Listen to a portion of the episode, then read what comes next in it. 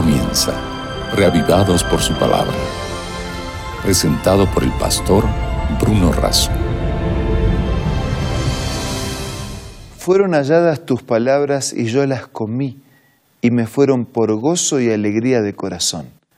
Esa fue la declaración del profeta, y es también la nuestra, porque entendemos que la palabra de Dios es alimento y es lo único que puede traerle sentido a nuestra vida.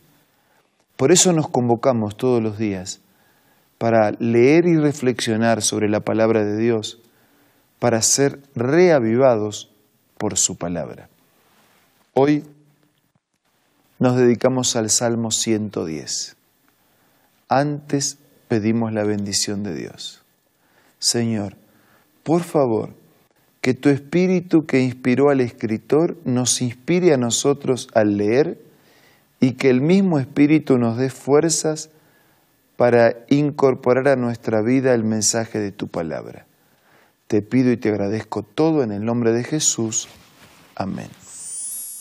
El Salmo 110 es un salmo breve que reconoce el dominio del rey.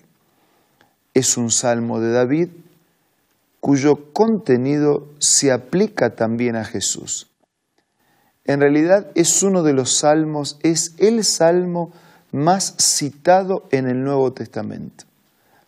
Fue citado por Jesús, fue citado por los apóstoles. Y de este salmo escribió Agustín, es breve por el número de sus palabras, pero grande por el peso de sus sentencias. Y ahora entonces analicemos sus sentencias. Comienza el Salmo 110 hablando que Jehová dijo a mi Señor, siéntate a mi diestra hasta que ponga a tus enemigos por estrado de tus pies. Es un salmo que refiere a Jesús. El Padre le dice al Hijo, siéntate a mi diestra hasta que ponga a tus enemigos por estrado de tus pies.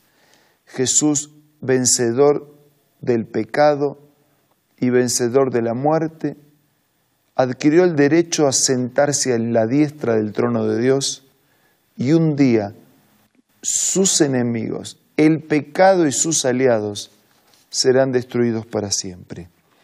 Hay aquí una cercanía en el trono y en el poder entre el Padre y el Hijo. Dice versículo 2, Jehová enviará desde Sión la vara de tu poder, domina en medio de tus enemigos. Tu pueblo se te ofrecerá voluntariamente en el día de tu poder, en la hermosura de la santidad, desde el seno de la aurora. Tienes tú el rocío de tu juventud. Hay una cercanía del Padre y del Hijo en el trono, en el poder, en el culto y en la adoración que reciben. Desde el versículo 4 en adelante leemos, Juró Jehová y no se arrepentirá. Tú eres sacerdote para siempre según el orden de Melquisedec ese arrepentir no quiere decir que había hecho algo malo, es una manera expresiva de decir que mantiene su palabra y su juramento, no lo cambia, no lo modifica. ¿Y qué es lo que él mantiene? ¿Cuál es la palabra y el juramento que él mantiene? Que eh, Jesús sería hecho sacerdote para siempre según el orden de Melquisedec. Si nosotros vamos al libro de Hebreos, vamos a encontrar una lectura complementaria de este salmo en el capítulo 7.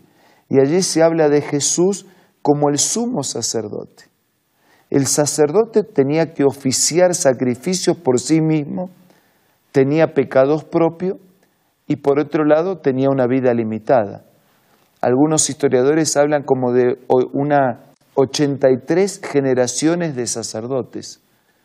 Pero Jesús no tenía pecados y tenía vida propia. Por eso es que su sacrificio es completo y definitivo.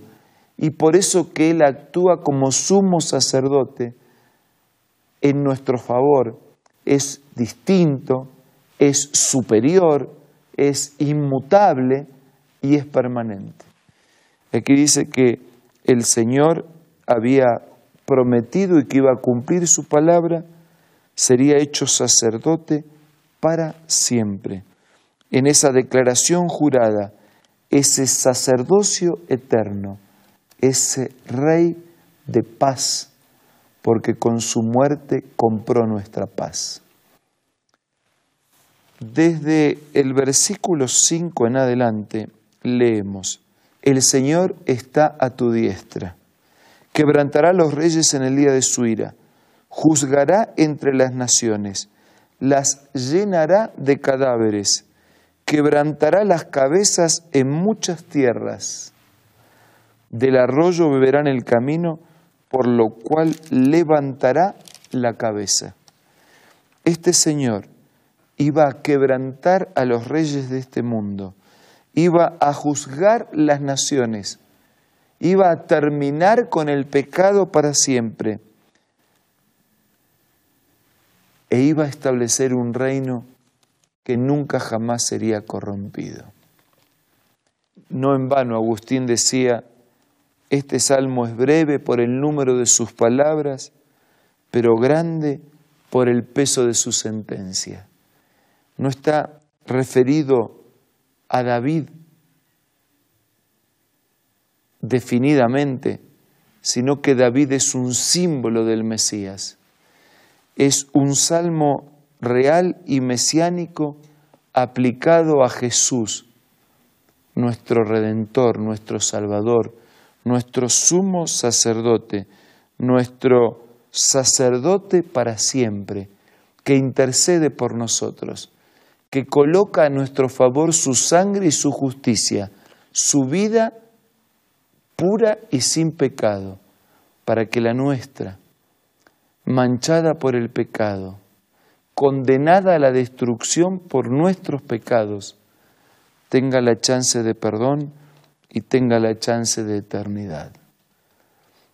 Este salmo, rico en su contenido, nos muestra las riquezas de aquel que se hizo pobre para que nosotros, pobres en el pecado, lleguemos a compartir la riqueza de su gracia y de su gloria. La pregunta es, ¿hasta qué punto nosotros nos refugiamos con sinceridad y plenamente en los méritos de este Mesías, de este Dios, de este Salvador y de este sacerdote?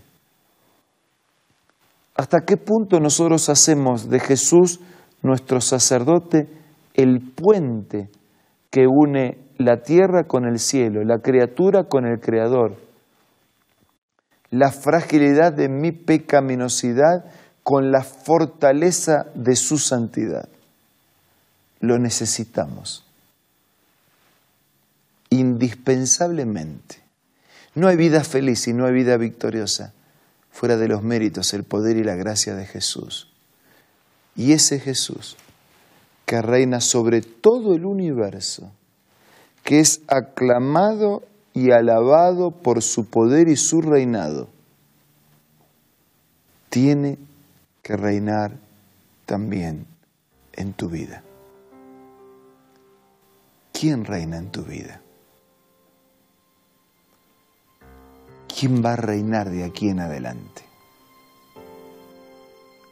Dejemos el lugar para que Supremo, el Señor, reine en nuestra vida. Digámosle a través de la oración que eso es lo que queremos.